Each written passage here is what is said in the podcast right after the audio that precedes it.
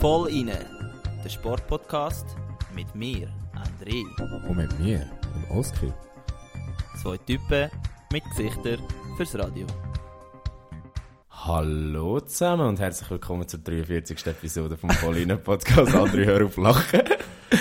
ähm, ja, schön sind ihr da. Schön äh, sind auch mal dabei, wenn wir eine Folge das zweite machen. Äh, und an alle, die mittlerweile neu dazugekommen sind, herzlich willkommen. Und auch dich heiße ich herzlich willkommen, André. Danke, Oski. Ich finde, wie immer, dieses Intro bekommt langsam Kultcharakter. Also man kann wirklich sagen, so wie da die, die eine, die sagt, sagt irgendwie, hey, zusammen, wie geht's? Bist du halt, äh, ja, hallo miteinander. genau. Ja, André, vorweg. Woche vor WM, äh, ja, vor der Abfahrt zu der WM. Genau, ja, so ist es. Oder beziehungsweise, ja, wir müssen ein bisschen Transparenz schaffen.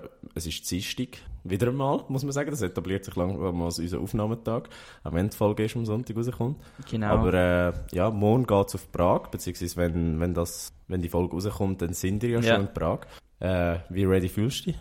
Äh, ich muss sagen, immer mehr. Äh, wir haben jetzt doch eben die Tapering-Zeit schon in der Hälfte äh, hinter uns. Also das, eben das Tapering, das ist eben bei uns so ein bisschen im, im Fachjargon ist das so ein bisschen das, wo wir, wo wir als Erholungsphase oder Erholungstraining äh, bezeichnet oder sozusagen ein bisschen aktive Erholung mit äh, scharfen, kurzen, intensiven Sachen, um so ein bisschen äh, race-ready werden.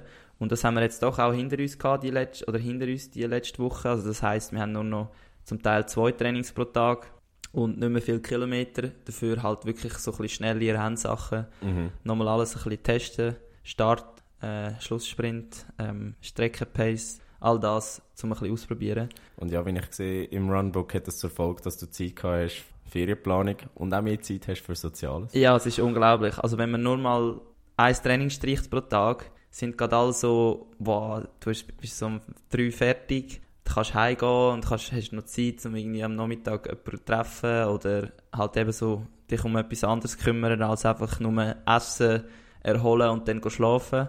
Und von dem her habe ich es eigentlich sehr genossen. Eben, ich konnte meine Ferien auch ein bisschen planen. Und ja, auf jeden Fall ist jetzt eigentlich schon der Blick logischerweise nach, Nach vorne, weil ja. äh, jetzt eben am, heute ist Dienstag, das heisst morgen Mittwoch fliegen wir und wenn ihr den Podcast hört, dann äh, ist schon Sonntag und am Sonntag ist, also in dem Fall heute, wäre mein erstes Rennen ähm, und ich freue mich mega. Ich habe die Entries gesehen, also meine potenziellen Gegner. Es gibt natürlich immer noch Abmeldungen, also du musst sehen, jetzt haben sich 30 äh, Boote angemeldet im Leichtgewichtseiner, gesehen, also wirklich, es ist eine gigantische WM. Namen werden auch nicht einfacher. He? Nein, sie werden nicht einfacher. Ähm, aber man kann davon ausgehen, dass sich noch ein paar abmelden, weil es ist halt immer so, dass du dich einfach mal anmeldest und ja, bist Ja. dann noch nicht sicher, ob du fährst. Auf jeden Fall, die üblichen Verdächtigen sind dann wieder rum. Aber über das können wir ja später noch ein bisschen reden. Genau. Von dem her, ja, mir geht es eigentlich tiptop. Ich fühle mich immer besser und ja, jetzt freue ich mich eigentlich auf den Podcast. Wie ist es bei dir? Sehr gut. Sehr. Äh, ja, auch. Ich kann, kann mich wirklich nicht beschweren und ich muss äh, uns schnell selber auf die Schulter klopfen. Wir haben letzte Machen Woche... wir nicht oft. Machen wir nicht oft, ja. Nein. Äh, wir haben letzte Woche das Vollinen Gästemanagement kritisiert. Und äh, ja, jetzt muss man aber sagen, wir haben ein rechtes Auge für Talent. Weil unser Gast von letzter Woche, wer das Interview noch nicht gelost hat mit der Lea Stutz, unbedingt noch hören nach Auf jeden Fall sehr sympathisch und äh, wissensreich. Genau. Ähm, eben, wer es noch nicht gelost hat, weiß auch noch nicht, dass sie Handballerin ist. Und das Thema, das wir eigentlich nicht gross angeschnitten haben, ist ja die Nazi gewesen. Ja, weil nicht sie gross, uns ja. in dem, also im Vorgespräch erzählt hat, dass sie eben in dem Sichtungskader ist und dass es könnte sein, dass sie ein Nazi-Aufgebot bekommt. Aber wir sollten vielleicht noch nicht zu viel darüber reden, falls es dann nicht passiert. Ja, genau. Aber es ist eingetroffen. Die Lea Stutz ist äh, zum ersten Mal mit der A-Nazi unterwegs, beziehungsweise es gibt äh, ja, bald ihr Debüt So an- geil. in der Golden League in Dänemark. Sehr geil. Also herzliche Gratulation. Ich Genau, meine, ja. das ist ein weiterer Meilenstein wahrscheinlich für sie in ihrer Karriere. Obwohl sie schon, also ich kann jetzt sagen, junge Karriere, aber sie spielte schon mega lang, Mhm. aber in ihrem doch auch noch jungen Alter. Und ja, ich meine, jetzt haben wir äh, verschiedene Volline Family Members in den in der verschi- verschiedensten Kader da in der Schweiz. Und äh, wir sind natürlich extrem stolz. Genau. Und ja, wir wünschen dir eine gute Vorbereitung und hoffen, dass wir dann noch ein paar Insights von der Nazi bekommen. Genau. Ganz viel Erfolg an dieser Stelle. Gut, äh, Struzzi, so viel, glaube zu unserer Woche. Ich glaube, wir haben doch einiges auf dem Programm mit äh, Tennis, Eishockey und Ruder-WM. Darum würde ich sagen, gehen wir am besten einfach gerade über zu den Top 3. Jo. Und wie könnte es anders sein, müssen wir mit dem Carlitos Alcaraz anfangen. Der, die jüngste Weltnummer 1 im Männertennis und der Sieger vom US Open. Genau, also äh, wir haben ja ihn schon, glaube ich, ein paar Mal erwähnt im Podcast Ja. in dem letzten halben Jahr. Ich glaube, das letzte Mal war, als er in Madrid äh, Nadal, Zverev und Djokovic geschlagen hat. Genau, aber dann ist er nachher rausgefallen. Nein, dort hat er Äh, gewonnen. er hat in Madrid gewonnen, aber wo ist er rausgefallen? In, Roland Garros ist doch nachher in. Paris, ja, genau. Ja, voll. Auf jeden Fall, äh, jetzt äh, hat er es bis zum Schluss durchgezogen. Mhm. Und äh, er ist eben durch den Sieg am US Open ist er zum ersten Mal, also hat er eigentlich ein Major gewonnen. Also wirklich eine recht krasse Leistung für jeden Tennisspieler. Und zudem ist er aber auch noch eben Weltnummer 1 geworden. Das Gleiche hat eigentlich am, also im Gegner können passieren, am Kaspar Rüd. Rud, Kasper. der Kasperli. Auf jeden Fall ist es dann leider, ja wie es oft ist, oder es ist immer so, es kann nur einer gewinnen. Und in dem Fall ist es eben der Spanier gewesen. Ähm, ich muss ehrlich sein, ich habe nur eine Zusammenfassung gesehen, Oski. Du hast natürlich als wahrer Sportfan bis, am, bis tief in die Nacht mitgeschaut, oder? Ja, also wahrer Sportfan oder einfach Student, kann man es auch nennen, der Zeit hat, um Ja, am nächsten und- Morgen auszuschlafen. Und du, du hast eigentlich das Glück, ich meine, alle Schweizer haben jetzt das Problem, weil der Federer ist nicht mehr und es gibt keinen Anschluss für die Schweiz. Aber du als Spanier hast wirklich das Glück, dass du eigentlich Übergang einen fließenden. Übergang Ja. vom Nadal, ich meine, der Nadal ist immer noch, hat gerade das letzte oder äh, das Jahr noch ein, ein, ein Major gewonnen. Zwei sogar, oder? Oder zwei, genau, Ja. sorry. Und jetzt kommt schon der nächste Spanier und es redet ja alle davon, dass er eigentlich sozusagen die neue Generation äh, wird vielleicht sogar dominieren. Ähm, ja, von dem her gute Zeiten zum spanischen Tennisfan sein. Absolut, absolut. Also ich glaube, äh, wir haben ihn ja eben schon zwei, drei Mal in den Himmel gelobt. Vielleicht Ja. zu Recht, vielleicht zu Unrecht. Wir werden es sehen. Das, das können wir jetzt noch nicht sagen. Ich glaube, da, da, das wird sich in Zukunft weisen. Aber ja, ich, ich bin relativ happy und ich muss sagen, ich bin sehr, sehr, sehr großer Fan. Das ist geil. Und du musst vor allem auch noch erzählen, dass, ich weiß nicht, vielleicht haben wir das schon mal erwähnt, dass sein Vater ihn getroffen hat. Ich weiß nicht, ob wir es erzählt haben, aber ja, mein Vater hat ihn getroffen in Zürich am Flughafen, weil die haben das Turnier in Gstaad gespielt. Vor Ja. zwei Jahren ist das gewesen. Und mein Vater hat Hat- einfach kein Foto gemacht. Gut, aber eben dort ist er wahrscheinlich irgendwie noch, ist er dort echt schon in der Top 100 gewesen? In der Top 100 wahrscheinlich schon. Also ich meine, Aber vor einem Jahr ist er irgendwie noch Nummer äh, 32 ist er 32 gewesen. Also Anfangsjahr. Und ich nehme an, er ist- wird schon irgendwo in der Top 100 Okay. sein. Ja. Auf jeden Fall, ja. Aber wir hätten, ja, wir hätten ja schon gekannt. Also weißt, er ist ja schon so ein Talent, wo, sagen wir, in den letzten ein, zwei Jahren recht Medienpräsenz gehabt hat, auch unabhängig von seinen Titeln. Ja, aber ich glaube, du hast schon müssen recht äh, guter Fan sein, dass du so ein bisschen ihn schon wirklich gut kennt hast. Ja, das, das Also ich meine, das, die das meisten haben schon, ihn, ja. werden ihn wahrscheinlich ab, ab dem Sonntag, dem letzten Sonntag kennengelernt haben. Auf jeden Fall noch kurz zum Match, Oski. Mhm. Ähm, eben, also das Publikum war ausser Rand und Band. Gewesen. Der Ja. Match anscheinend wirklich ein riesen Knaller. Du hast bis zum Schluss geschaut. Ich habe von Anfang bis, bis zum Schluss geschaut, bis zum bitteren Ende. Oder nein, eigentlich kein bitteres Ende, weil ich ja für ihn war. Aber, Genau. aber äh, ja, ich habe es durchgezogen bis um 2 Uhr morgen. Und ja, es war ein guter Match. Gewesen. Vielleicht nicht der beste Match an diesen US Open, der war ein bisschen vorher, gewesen, also, aber auch mit Beteiligung von Alcaraz. Äh, und zwar gegen den Yannick Sinner im Viertelfinal. Also das ist etwas Beste, was ich je gesehen habe. Okay. Also Aufgrund einfach von der, also von der Satz- oder Match. Also von, von wie das Spiel abgelaufen ist, also Ja. Spektakeltennis vom Okay. Feinsten, es sind fünf Stunden. Wow. Und die haben sich die Bälle wirklich um die Ohren geschossen. Das ist grandios zum Zuschauen. Und also, wer das noch nicht gemacht hat, soll unbedingt äh, noch die Highlights schauen vom Viertelfinale zwischen Alcaraz und Sinner. Und ja, bevor ich zum, zum Match komme, eben, ich glaube, das ist, das ist das, was du gesagt hast mit dem Publikum. Also er ist ja in New York ein bisschen zum Publikumsliebling aufgestiegen Ja. wegen seinem frechen und angriffigen äh, Spielstil. Ich habe bei SRF in der Kommentarspalte eigentlich äh, sehr einen treffenden Kommentar gefunden, zu, wie man seinen Spielstil kann zusammenfassen kann. Und zwar, Ja. man nehme ein bisschen von Nadal, Intensität und Kraft, ein bisschen von Federer, Angriffslust und ein bisschen von Djokovic, Athletik und mixe dies zu einem Cocktail. Voilà, das Resultat heißt Carlos Alcaraz. Guter Kommentator. Ich meine, wir lesen jetzt das einfach ab, aber dass er das so kurz kann zusammenfassen kann, finde ich, finde ich geil. Und natürlich einfach der, der Inhalt davon. Also eben, alle drei grossen vereint ähm, in einem Spieler. Mit, Also also, du- die guten Aspekte vor allem Eben. von, von der jeweiligen Spieler. Genau. Und du siehst es in dem Fall auch voll so. Klar, eben, ich finde es immer ein bisschen schwierig, äh, einen Youngster eins zu eins zu vergleichen mit, mit den Legenden, wie, wie es die Ja. drei sind. Aber ja, also ich meine, die Ansätze von, von, vom Spiel sind wirklich so. Und ich finde es auch wirklich spannend, dieser neuen Generation zu, zu schauen. Mhm. Klar, er ist der Leader von dieser Generation, aber wie die Tennis spielen, wie physisch das es ist einerseits, wie intensiv das es ist und wie technisch begabt sie trotzdem sind. Okay. Also man merkt, man merkt halt wirklich, wenn man die Match schaut, glaub, wie viel Energie die jungen Spieler eben haben. Man ist sich jetzt vielleicht ein bisschen gewöhnt gewesen, dass die Altherren, die drei Herren, doch auch ein bisschen ins Alter gekommen sind und nicht mehr so, also jetzt vielleicht böse gesagt, nicht mehr so haben mögen rumsäckeln auf dem Platz oder immer wieder mal verletzt sind oder so. Und ja, bei den Jungen ist einfach immer krass, einfach hin und her und nicht aufhören, weiter fünf Stunden, drei Stunden, äh, über mehrere äh, Runden. Also ich glaube, das zeigt, also das ist vor allem auch, ja, weil du halt jung bist. Genau, und ich meine, das sieht man ja auch bei ihm selber. Er hat dreimal über fünf Sätze müssen bis zum Final. Das ist unglaublich. Also ab, äh, Achtel, ab dem Achtelfinal ist er immer über fünf Sätze gegangen. Er hat insgesamt 23 Stunden und 40 Minuten auf dem Platz verbracht, was ein absoluter Rekord ist bei, bei Grand Slams. Und das zeigt wirklich ein bisschen, was du gesagt hast, wie, wie intensiv das ist, aber wie energetisch die, die junge Generation auch ist. Und jetzt zum, noch schneller zum Finale kommen, jetzt sind wir Ja, ja, völlig ja. abgeschweift, aber Genau. äh, ja, es ist ein sehr, sehr guter und spannender Match gewesen. Also das erste, der erste Satz hat äh, der Carlitos eigentlich gut kontrolliert, hat das Break gemacht und hat es dann durchgezogen. Im zweiten Satz ist er dann eingebrochen. Der hat wirklich der, der Rüd alles zurückgebracht. Also das war wirklich wie eine Wand. Gewesen. Vor allem mit Spielintelligenz, oder? Viel, ja, aber...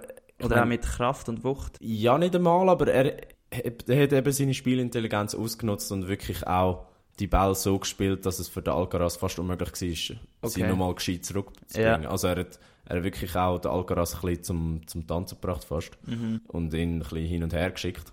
Und dann im dritten hat es auch lange so ausgesehen, wirklich. Äh, Ja. Ich meine, der Rüd hat ja sogar Satzball gehabt, Ja. zwei. Und dann ist halt eben das Mentalmonster Carlos Alcaraz vorgekommen. Gegen ihn müssen wir mal Spikeball spielen in der letzten Runde. Das war, das hätte ich. Aber äh, dann ist Ja. er vorgekommen und hat in diesen Klatschmoment sein grösstes Angriffstennis ausgepackt und hat es einfach durchgezogen. Hm. Hat dann den Satz im Tiebreak für sich entschieden und dann im vierten und entscheidenden Satz hat er es eigentlich relativ schnell mal mit einem Break entschieden und dann auch wirklich kontrolliert Okay. durchgespielt. Und ja, also auch Kompliment an, an Kasper. ich, ich nenne ihn Kasper seit, seit Roland Garros, das ist so, Ist gut, so ein ja. Insider. Aber äh, ja, der, der, der Rüd hat wirklich gut gespielt und ist jetzt auch verdient die Welt Nummer 2. Aber äh, ich glaube, ihn schießt es langsam an gegen Spanier im Finale von, Stimmt, das von, letzte Mal, ja. Grand Slam. Hat er auch selber gesagt. übrigens. Okay, und hat dann äh, irgendwie der Alcaraz auch noch gesagt, ja, er freut sich auf noch weitere Match gegen, oder Duell gegen den Rüd, weil die werden sich jetzt vielleicht noch, wenn es gut kommt, die nächsten 10, 15 Jahre duellieren. Ja, also ich glaube, eben, es ist auch spannend. Man hat ja so wie zwei neue Generationen. Also die eine ist ja die, die so So, etabliert ist. Zverev und so. Genau, Zverev, Medvedev, Tsitsipas, äh, Berrettini, Ja, die, ja, die alle, die sind ja eigentlich schon so ein bisschen als die äh, neue Generation abgerissen worden. Aber, Aber sie haben nie wirklich gleich keine Chance gehabt gegen noch die drei Grossen. ja, oder meistens. zumindest die zwei grossen, also zwei von den drei grossen. Ja, ja. Weil Der eine ist ja schon lange nicht mehr aber wir dürfen nicht zu viel erwähnen. Und äh, ja, jetzt kommt eben die, die quasi zweite neue Generation mit äh, Alcaraz, Sinner, ähm, kommt da noch drin, Taylor Fritz, äh, Osher Ali Salim und so weiter. Da zählt der Oski gerade Namen auf, wo mir nicht gerade in den Sinn kommen werden. Aber zum Glück eben haben wir dich, das ist gut. Aber Red jetzt- weiter, ja. Strutzi, nimmt es mich wunder, eben, wir reden die ganze Zeit von dieser neuen Generation. Gibt es jetzt endlich den Wechsel? Oder äh, kommen zumindest zwei von drei nochmal zurück? Also- Oder vielleicht sogar drei von drei? Ich glaube eben im Moment ist es vielleicht noch so ein 50-50 Spiel. Also weißt du, jetzt eben zum Beispiel genau so ein ein Nadal oder ein Djokovic, wo ja sicher noch ein paar Jahre können mithalten würde ich jetzt Mhm. aus meiner Perspektive sagen. Aber gleich wird es immer wieder gelingen, einen Jungen die zu schlagen. Mhm. Also werden wir wahrscheinlich genauso wie es jetzt halt so ein bisschen jetzt im Moment oder das Jahr oder die letzten paar Monate war, eben vielleicht mal Nadal, dann äh, vielleicht mal Rüd oder wieder Alcaraz. Aber ja, Ja, was ich eben spannend finde an dieser ganzen Geschichte ist ja, Nadal doch immer wieder jetzt mit dem Körper zu kämpfen hat. Also hat er ja eigentlich schon seine ganze Ja, Karriere, ja. aber jetzt vermehrt. Und er hat auch an den US Open gesagt, er kann nicht sein bestes Tennis abrufen. Er, ist, er fühlt sich auch nicht mehr danach. ja, Und äh, Djokovic haben wir ja eben die Problematik mit der Impfung. Das heisst, ja, wenn sich jetzt nichts ändert, äh, Australian Open und US Open kann er in Zukunft auch nicht spielen. Ah. Entsprechend ja. Weiß nicht. Ich, ich freue mich einfach jedenfalls auf die neue Generation. Also die haben richtig Spaß gemacht so, da, an dem Tag. Das ist geil, ja, auf jeden Fall. Ähm, ja, und ich glaube eben die Frage, ähm, ob es ein One-Hit-Wonder ist, der Alcaraz, das ist eigentlich mittlerweile schon beantwortet, also nein. Mhm. Weil, Aber die Frage ist, ich meine, du kannst Wird- ja nicht nur an er den ja, Grand Slams messen. Ich meine, nein. er ist ja jetzt schon einer von den Grossen eigentlich. ja, also, wenn du mal Nummer die 1 jüngste, gewesen Die bist. jüngste Welt Nummer 1. Also, Ja, das heisst ja schon etwas. genau. Aber äh, ja, ich meine, die andere Frage ist, wird er so erfolgreich wie Ist halt schon viel. 22 Grand Slam. hm, oder 21 oder 20? Ja, stimmt, stimmt, aber also das ist, jetzt hocken wir da im Jetzt Podcast. können wir nur eine Glaskugel Genau, also das, ja. Wir wissen es nicht. Ich hoffe es eigentlich auch nicht, weil es ist zwar, es sind riesige Legenden, die da geboren worden sind, eben mit diesen drei, aber irgendwie für den rein für den sportlichen Aspekt wäre es ja auch geil, wenn es sich ein bisschen öfters abwechselt, Mhm. oder? Oder hast du das Gefühl, Ja, also ich glaube, es schadet am Sport, wenn Nein, nur glaub- immer der gleich gewinnt? Ich glaube, es ist sehr ein schmaler Grad zwischen äh, Personencool jetzt haben fast Mhm. und wirklich äh, attraktivem Abwechslung vom Ja. Tennis, zu- wo viele verschiedene Akteure beteiligt sind. Ja. Aber ja, ich glaube, beides hat seine Berechtigung und beides ist ja gut. Also Ja, es, es, es braucht ein bisschen den Mix von dem. Aber ja, ich glaube, es wird schwierig an die äh, 22, 21 oder 20 Grand Slam. Ähm, was wir noch müssen erwähnen einfach äh, der Fairness halber, auch noch bei den Frauen, äh, was, was da passiert ist. Weil wir haben ja vor zwei Wochen darüber geredet, dass Serena Williams ihre Last Dance gehabt hat. Genau, ja. Und wirklich am Tag, wo die Folge rausgekommen ist, ist sie dann auch rausgefallen, Stimmt, ja. per Zufall. ja. Und äh, ja, wie, wie ist es dort ausgegangen? Bei den Frauen hat ähm, Polin Iga Swiatek gewonnen gegen Ons Jabeur aus Tunesien. Mhm. Äh, also Iga Swiatek ist glaube ich sowieso die Nummer 1, also die hat schon die, den dritten Ja. Grand Slam jetzt gewonnen. Und Ons Jabeur ist glaube ich auch recht am... Welt Nummer 2 mittlerweile. Okay, ja. Ja, auf jeden Fall ist das am Samstag, also einen Tag vor dem Männerfinal passiert und ja, Was, ich, was ich noch lustig finde, ist eben, magst du dich erinnern, dass die Iga Swiatek noch äh, reklamiert hat wegen der Ball? Ah ja, stimmt, stimmt, stimmt. Aber sie hat, sie hat ähm, dem trotzt und hat dann trotzdem gewonnen. Was ich noch spannend finde, Anse Jabeur ist äh, auch eine spannende Personalie. Sie ist ja die erste Tennisspielerin aus Afrika. Oder aus dem Kanton. Afrika oder aus einem arabischen Land, oder vielleicht sogar beides, wo, wo hätte ich einen Grand Slam. Okay. Ja, eben, da siehst du halt, die ganze Welt oder die ganze Sportwelt macht Fortschritt, was eigentlich auch schön ist. Genau. Und was ich eben noch spannend finde an ihr, oder was ich sehr schön gefunden habe, ist, wie, wie sie ihr Composure, wie sagt man das? Ähm, wie sie, also red weiter im ja, wie Kontext. sie sich zusammengerissen hat äh, bei der Preisverleihung und auch wirklich äh, die Iga Swiatek gelobt hat mehrmals und äh, nachher sind so auf Social Media Bilder auftaucht, wo so siehst, wie sie voll quasi- rausheulen ist. ja genau und das, Ja. das, das zeugt äh, irgendwo durch auch sehr fest von Charakter Mega, mega. Und ja, muss, muss, muss man ihr hoch anrechnen. Und was ich noch will sagen Iga Swiatek, absolute Dominatorin das Jahr. Mhm. Von 62 Spielen, 55 gewonnen. Pah. Also die Frau ähm, ist gerade wirklich wie ein Dampfloki unterwegs. Ja. Oder nein, eher wie ein Schnellzug. Und ja, sie dominiert das Ranking mittlerweile so fest, dass sie fast doppelt so viele Punkte hat wie die Anse Jabeur. Holy shit. Also ja, ich glaube, es führt im Frauentennis momentan keinen Weg. Sind wir gespannt, ja. Genau. Dann zum nächsten Thema. Mhm. Ähm, wie schon gesagt, vom Oski Isokay. Und zwar geht es um den Start von der National League. Also die, die jetzt da bei uns in der Region äh, EVZ-Fans sind, die werden wahrscheinlich wieder ganz genau schauen, wie der Meister 2021, 2022 in die Saison startet. Und zwar hat sich einiges verändert jetzt auf die neue Saison hin. Und ähm, es ist ja eigentlich noch nicht losgegangen mit der National League, oder? Sondern mit der Champions League. Genau, ja. Also fünf Teams sind ja da schon im Einsatz, namentlich Zug, Zürich, Davos, Rappi. Genau, ja. Äh, mit unterschiedlichem Erfolg. Also Zürich und Zug sind ja schon weiter, sind schon im Achtelfinale. Ja, Und äh, da, bei Davos und Freiburg sieht es eigentlich auch relativ gut aus. Äh, wiederum Rappi ist ausgeschieden, aber die haben auch eine verdammt starke Gruppe gehabt mit äh, Tappara Tampere und Red Bull München. okay. Zwei, also der eine Finalist und der andere Halbfinale letztes Und es war auch das erste Mal, gewesen, dass Rappi sozusagen international hat können spielen oder? Genau, genau. Und ich finde es immer ein bisschen lustig, dass die Champions Hockey League schon vor der richtigen Liga anfängt. Weißt du, man denkt ja, Ja, so, ja, es ist wie im Fußball, wo das der prestigereichste Titel ist, aber Also das merkst du aber auch, weil in den letzten Jahren hast du auch das Gefühl gehabt, zum Beispiel, zumindest beim EVZ, dass sie irgendwie extra rausgefallen sind. Also weißt also das klingt jetzt mega hart und ist natürlich nicht so, aber ich glaube, der Fokus ist definitiv nicht auf dem gelegen. Ja, also, es hat, also ich glaube, der Wettbewerb hat einfach keinen höheren Stellenwert. Ja, also ich glaube, er, er, er, kommt, er kommt aber schon ein bisschen auf, oder? Genau, weil, ich weiß nicht, ob du es gesehen hast, aber äh, der CEO vom EVZ, der Patrick Lengweiler, hat ja gesagt, äh, eines von den Zielen dieses Jahr ist wirklich die Champions Hockey League zu gewinnen. Okay. Plus, was äh, wichtig ist, ist dass auch noch der Reto Kle was der Reto Klee, der Sportchef vom EVZ, gesagt hat dazu, dass die Schweizer Teams in diesem Wettbewerb noch einiges zu schulden haben. Also, Mhm. dass, die Schweizer wirklich underperformed haben. Äh, jetzt, wenn man sich will, als zweitbeste Liga oder beste Liga in Europa, sagen wir es so, äh, etablieren, dass man auch muss gegen die äh, sich Genau. durchsetzen. Das sind ja die, die eigentlich meistens gewonnen haben, irgendwie, was war es, Frölunda und Rögle. Genau, bis jetzt jede Lülea hat auch mal gewonnen. Also Ja. jede Ausgabe ist praktisch auf Schweden, außer vielleicht eine. Okay. Sind wahrscheinlich aber auch die besten Teams in Europa, würde man fast sagen, oder? Also natürlich, die besten Teams in Europa wären eigentlich in der KHL. Aber die machen halt nicht mit in Die machen erstens dort nicht mit und zweitens, äh, ja, findet man ja die sowieso nicht so. Genau, aber das ist ein anderes Thema.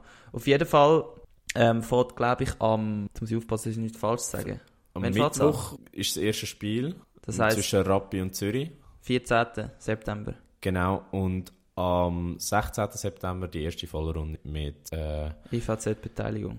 Unter anderem EVZ-Beteiligung, aber eben Vollrunde heisst alle Alle Spieler. 14 Teams sind im Einsatz. Und 14 Teams Genau, ist das ein ist... gut, guter wow, Punkt. wow, was für eine Überleitung. Perfekt. Ja, eben, das hat dazu geführt, dass es eine Modusänderung gibt. Ja.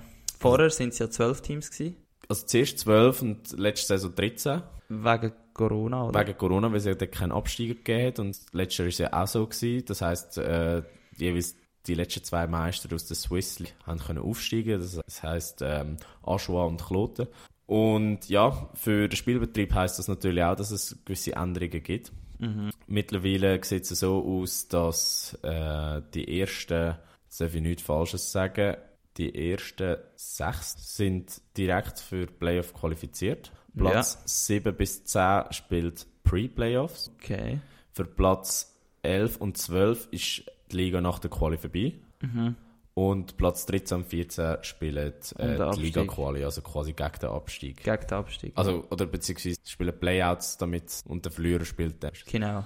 Und ja, das führt auch dazu, dass, die, dass man jetzt endlich eine gescheite Anzahl Mannschaften hat. Das heißt, man spielt viermal gegen jeden Gegner, insgesamt 52 Spiele. Und man kann die grusige Regionalgruppe abschaffen, die man noch hatte. Was ist das genau gewesen? Das sind die drei Regionalgruppen gewesen, mit West, Zentral, Ost. Ah, Wo okay. du ja mehr Spiele gegen die gehabt hast in deiner quasi Division. Ja, ja. Und äh, jetzt spielst du gegen jeden Gegner gleich oft. Was ich, Ist auch fair eigentlich. ja genau, viel fairer finde. Ja. Aber Struzzi, eine wichtige Änderung, die es auch Ja, gegeben hat, genau. und vielleicht die grösste und wichtigste, äh, ist, dass jetzt jedes Team sechs Ausländer darf haben. Genau, vorher sind es ja nur vier gewesen. Genau. Und äh, einerseits bedeutet das eben, dass natürlich der Club auch ein bisschen mehr Ausgaben hat. Also, also ein Ausländer kostet halt mehr als ein Schweizer Spieler. Das ist grundsätzlich, oder wenn man, im, wenn man den Schnitt anschaut, sicher so. Ähm, eben, also es ist sicher rein spielerisch, würde ich sagen, ein Qualitätsgewinn für die Liga. Absolut. Also da stimme ich Aber es zu, gibt ja. natürlich auch, es ist viel diskutiert worden um die, also wegen dieser Regelung. Mhm. Und es hat ja, glaube ich, auch recht einen Protest gegeben von der Spielergewerkschaft, äh, Gewerkschaft, würde ich dem sagen. Oder? Genau, also die ja. haben sich ja dagegen gestellt. Wieso genau? Also das Problem ist ja quasi, dass man sagt, äh, die Aufstockung mit Ausländern nimmt man Schweizer Spieler Platz weg. Mhm. Und ich sehe den Punkt irgendwo durch.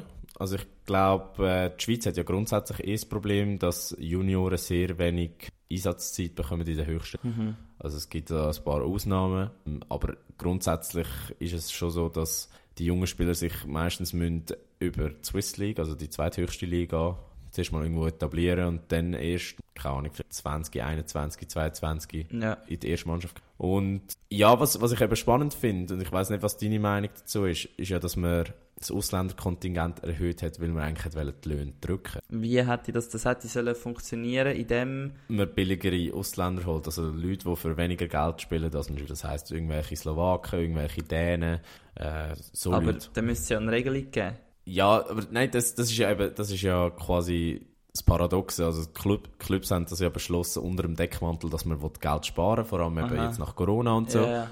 Und jetzt hat aber wahrscheinlich kein Team irgendwelche Ausländer zum Kader auffüllen geholt, sondern wirklich fast jedes Team Ausländer. hat qualitativ hoch Ausländer geholt. Genau.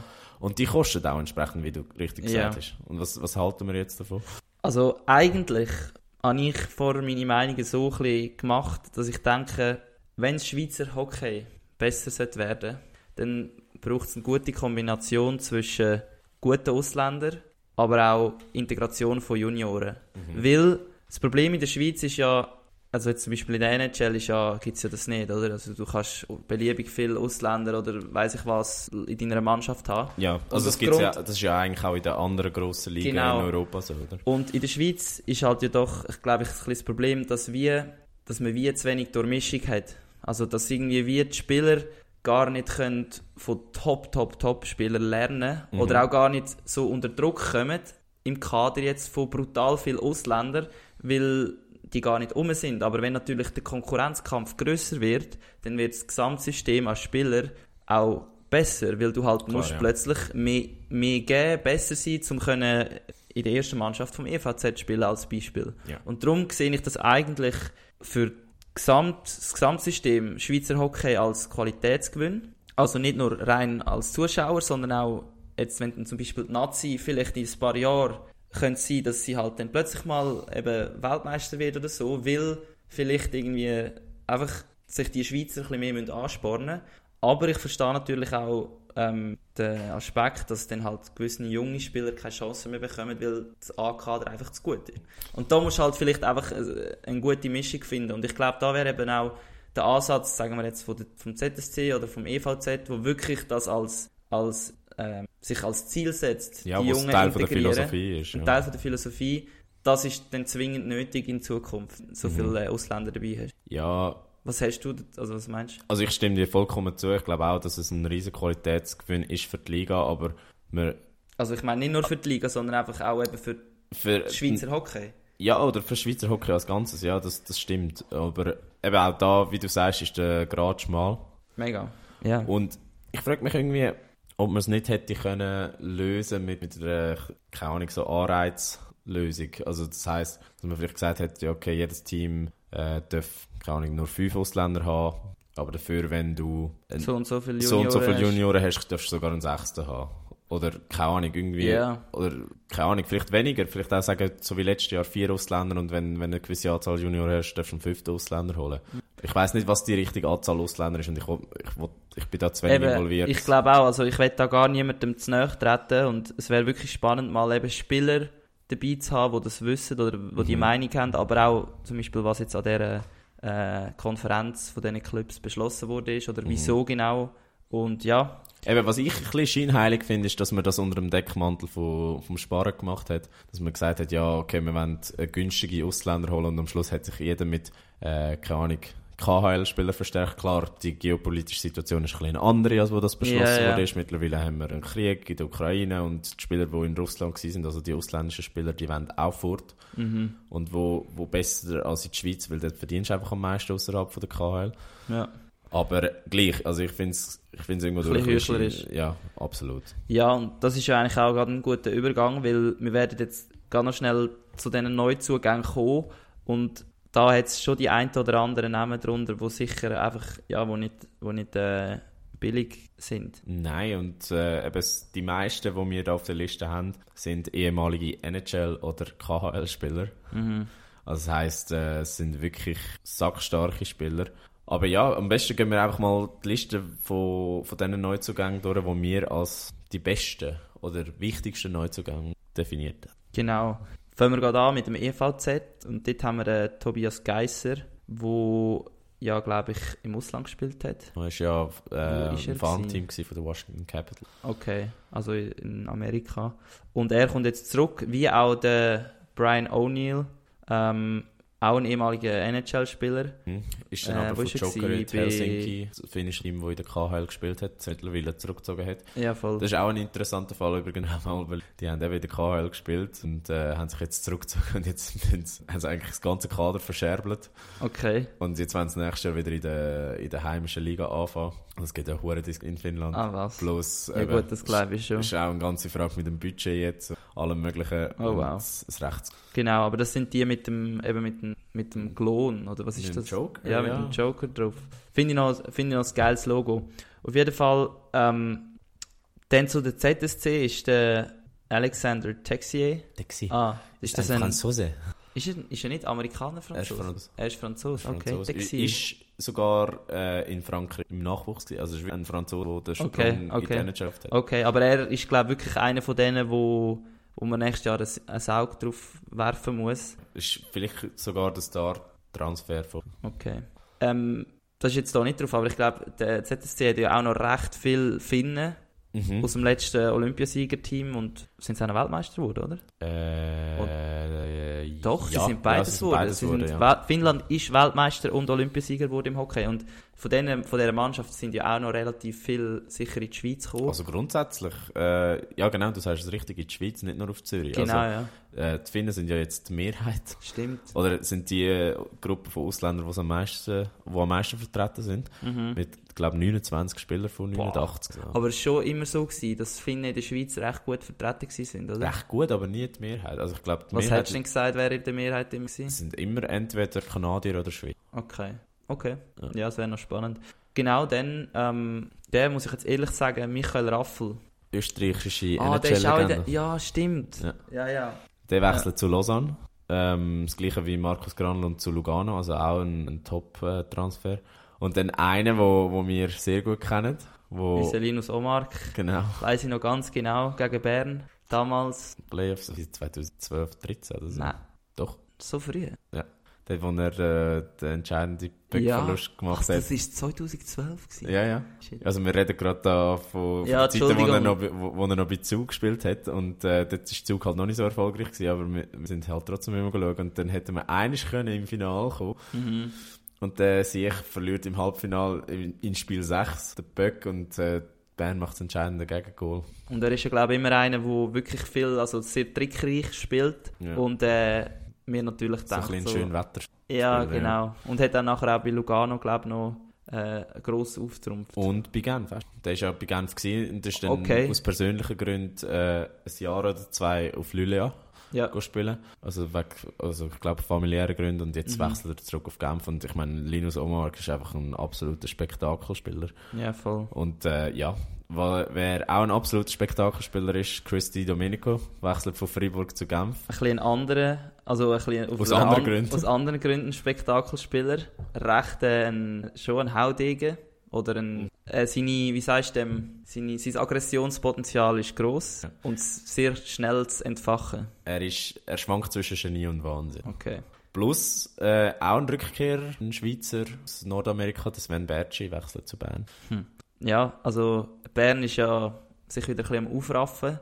Mal, ich bin wirklich gespannt, aber das, das sind, kommen wir ja dann gerade nachher noch dazu, Mhm. bei unseren Prognosen. Aber man sieht einfach äh, auch die Qualität von Spielern, die wo, wo das Jahr in die Schweizer Liga gewechselt sind. Ja, voll. Also ich habe noch die Vorschau geschaut von MySports auf diese Saison. Ja, Und dort haben sie es eigentlich gut zusammengefasst. Würden im Fußball so viele gute Spieler in die Schweizer Liga wechseln, dann würde es ein riesen Tamtam geben. Also nur schon wegen einem Balotelli gibt es ja ein riesen ja Tamtam. das ist... Und da wechseln wirklich Weltklasse, also Wel- Weltklasse-Spieler, Spieler, die näher an der Weltklasse sind. Also wenn man es vergleicht mit dem Fußball, sie sind besser als der Balotelli. ja, zum, und äh, ja, Und gerade mehrfach. gefühlt niemand kümmert, außer halt die, die Hockey. Genau.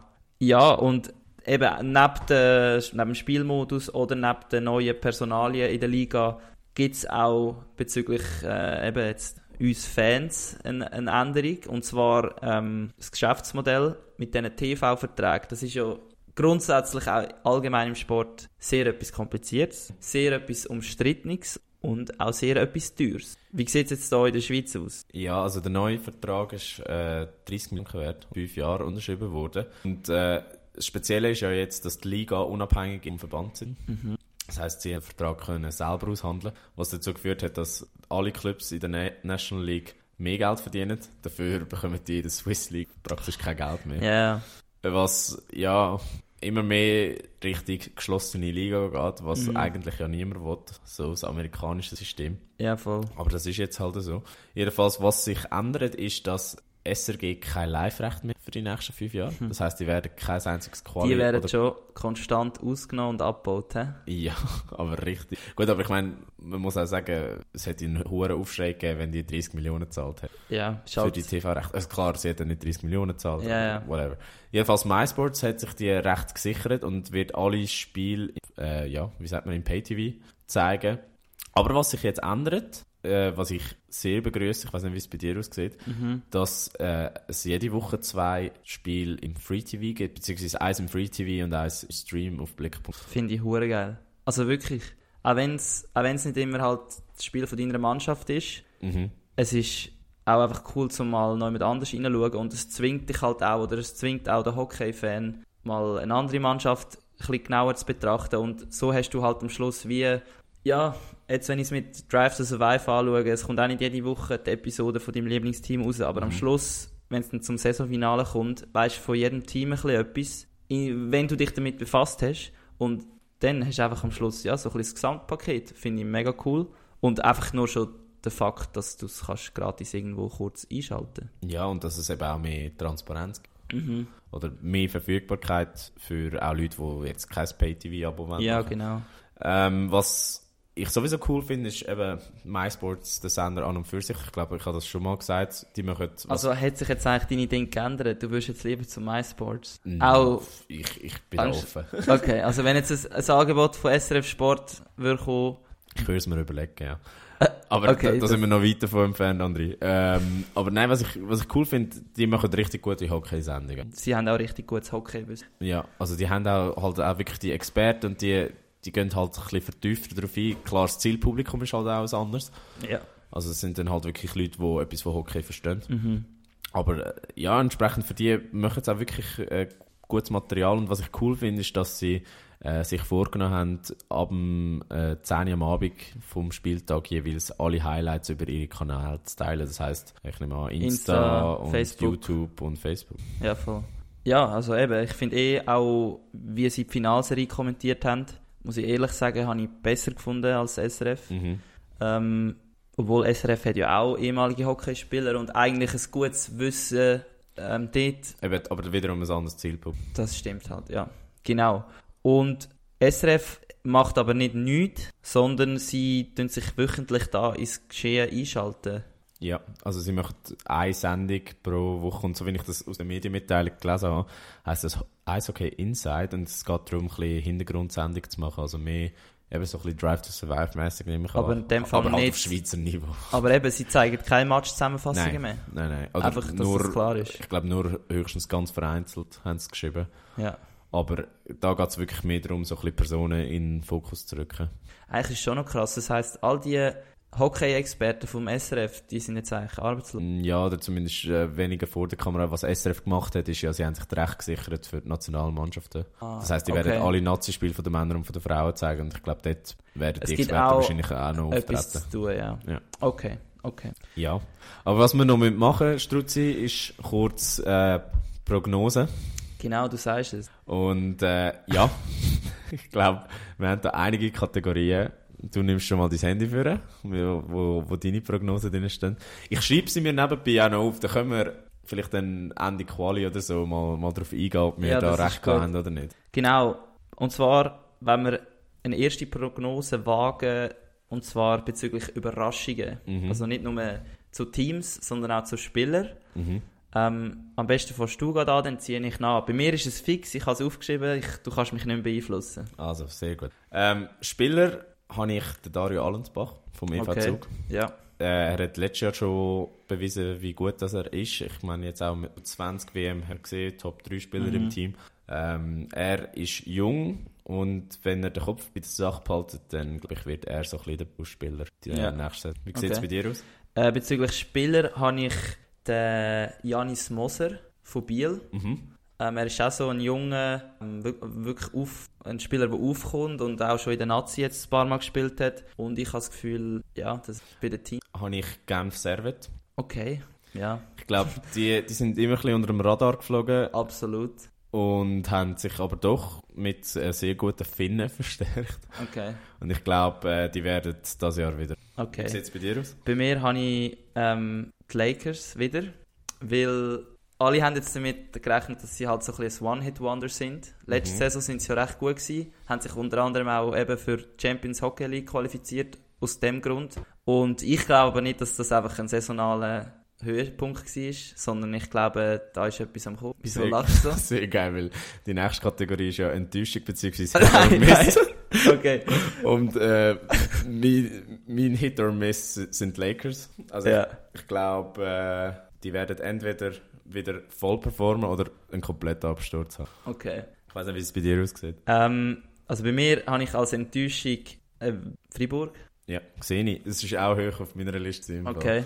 Äh, ja, un unter anderem, einfach weil ich so in den letzten Jahren, ich habe das Gefühl gehabt, wenn sie es das letzte Jahr gemacht hätten, dann hätten sie den scheiß Titel geholt. Aber jetzt wird es nicht mehr raufkommen. Es Und, einfach zu alt.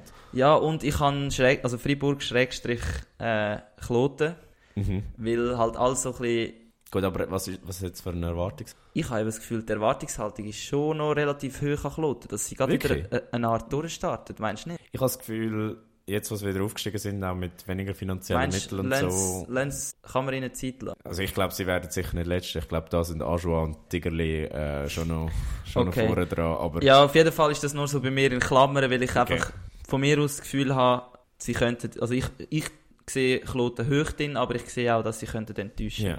Also wie sieht es aus mit Spielern, was, was die Kategorie angeht? Oh, da habe ich niemand. Ich habe Hit or Miss, der Alexander. Okay. Ich habe, Ja, aber es muss ein Ausländer sein, du hast recht. ich habe das Gefühl, der wird entweder MVP oder wird wirklich für gar nichts brauchen. Oder so ein, so ein, auch ein Linus Omar. Ja, so ein Schönwetterspieler. Ja. Genau, ja. Ja. Voll, okay, das ist gut. Also schreibst du bei mir nichts, da habe Ja. ich habe nichts gefunden. Ähm, dann, nächste Kategorie, Prognose, haben wir Dark Horse. Das Mhm. musst du vielleicht noch schnell erklären. Star Horse ist äh, vielleicht so ein Team, wo man nicht gerade zum engsten Favoritenkreis zählt, aber wo man das Gefühl hat, hat doch eine gewisse Chance, äh, zum Beispiel in dem Fall Okay. die Liga-Quali zu gewinnen oder allenfalls... den- Genau, bei mir ist es Lausanne. Ja, bin gespannt, wieso. Ich, ich habe das Gefühl, die haben einfach in letzter Zeit viel investiert, haben über alle Jahre, also sie haben einen ganz klaren Aufwärtstrend, seit sie eigentlich aufgestiegen sind. Ja. Und ja, sie haben gute Spieler, sie haben, das, sie haben Cash und ja, ich habe so das Gefühl, das könnte noch funktionieren. Sehr geil. Äh, ich, ich bin zwischen ein paar Teams gewesen, was das angeht. Äh, ich habe mich am Schluss für Biel entschieden.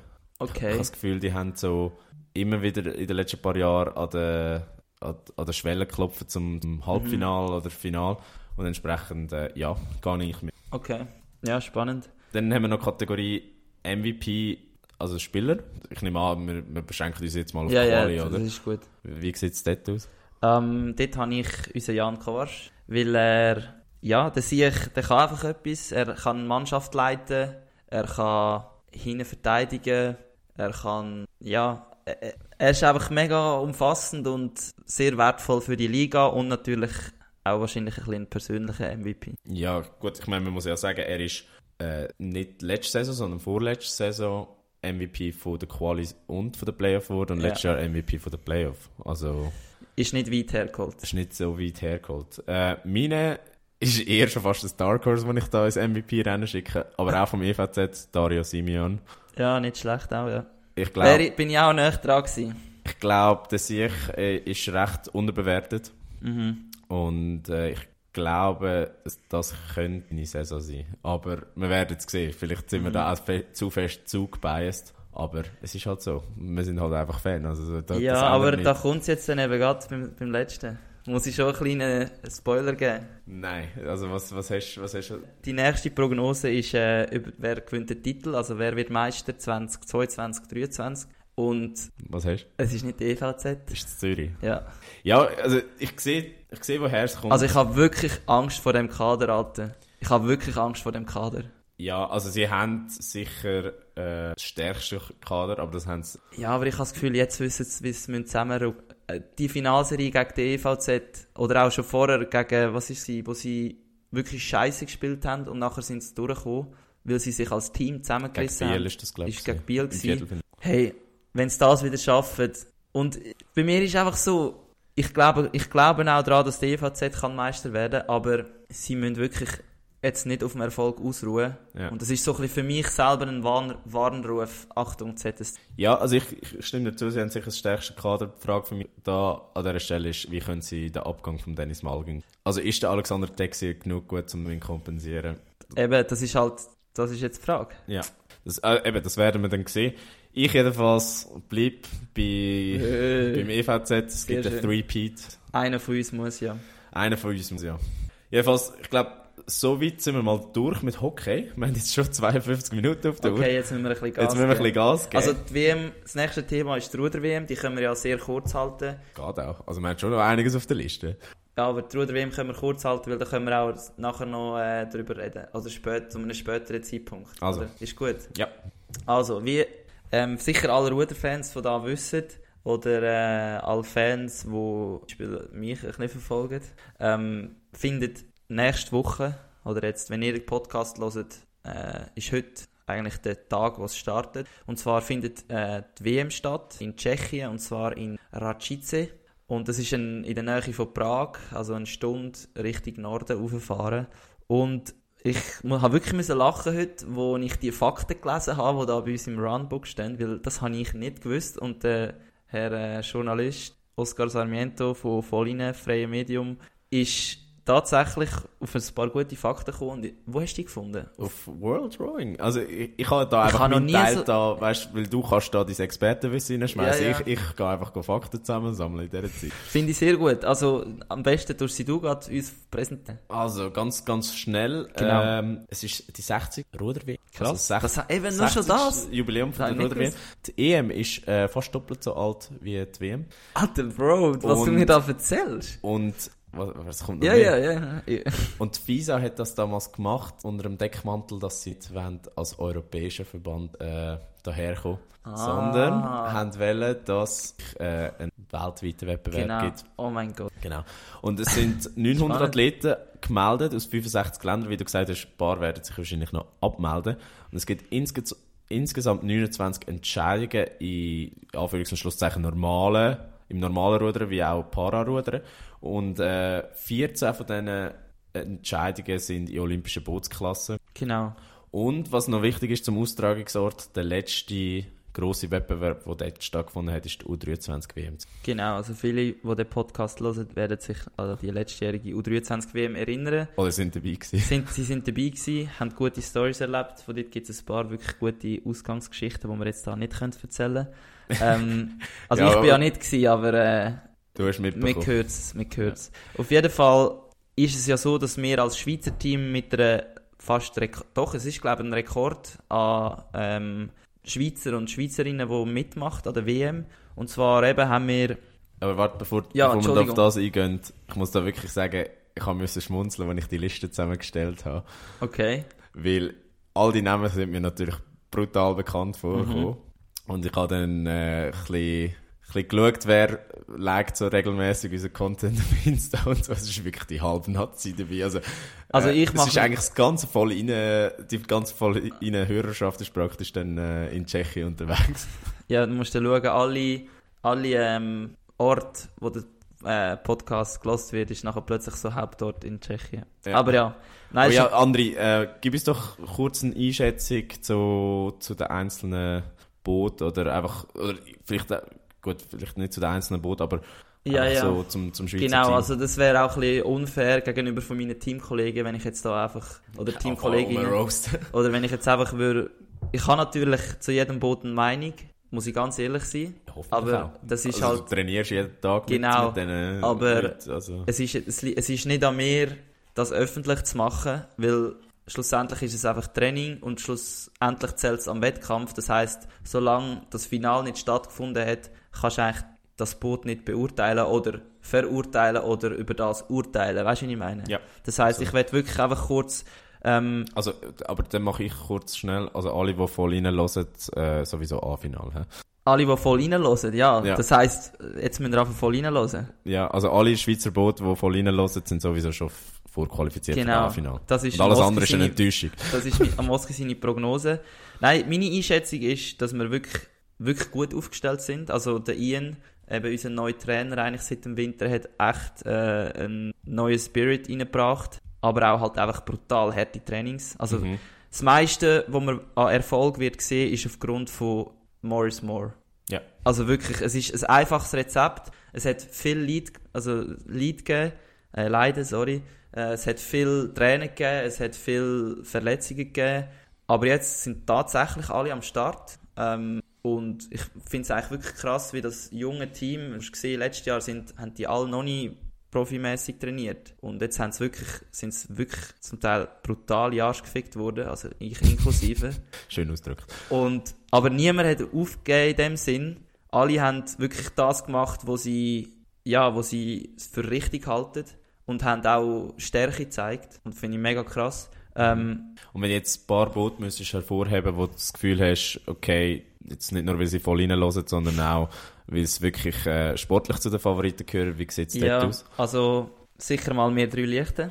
Mhm. Also muss ich... Also von dir musst du jetzt noch nicht ganz erzählen, da kommen wir nachher Ja, drauf, ja, aber... aber, ich sage, unsere Leichtgewichtsgruppe ist sicher sehr stark unterwegs. Äh, hast du ja auch gesehen mit dem Can, was er die, die Saison schon gemacht hat. Er gehört ja auch dazu. Mhm. Er ist einfach, ja, jetzt im Moment noch am U23-Level am Kämpfen gewesen. Mhm. Aber er ist eigentlich auch im Elite-Team.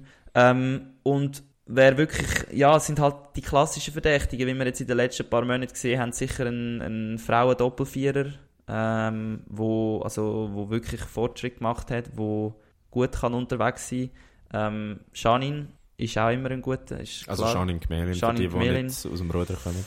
Ähm, und nachher haben wir sicher auch den neuen, den neuen Viereroni.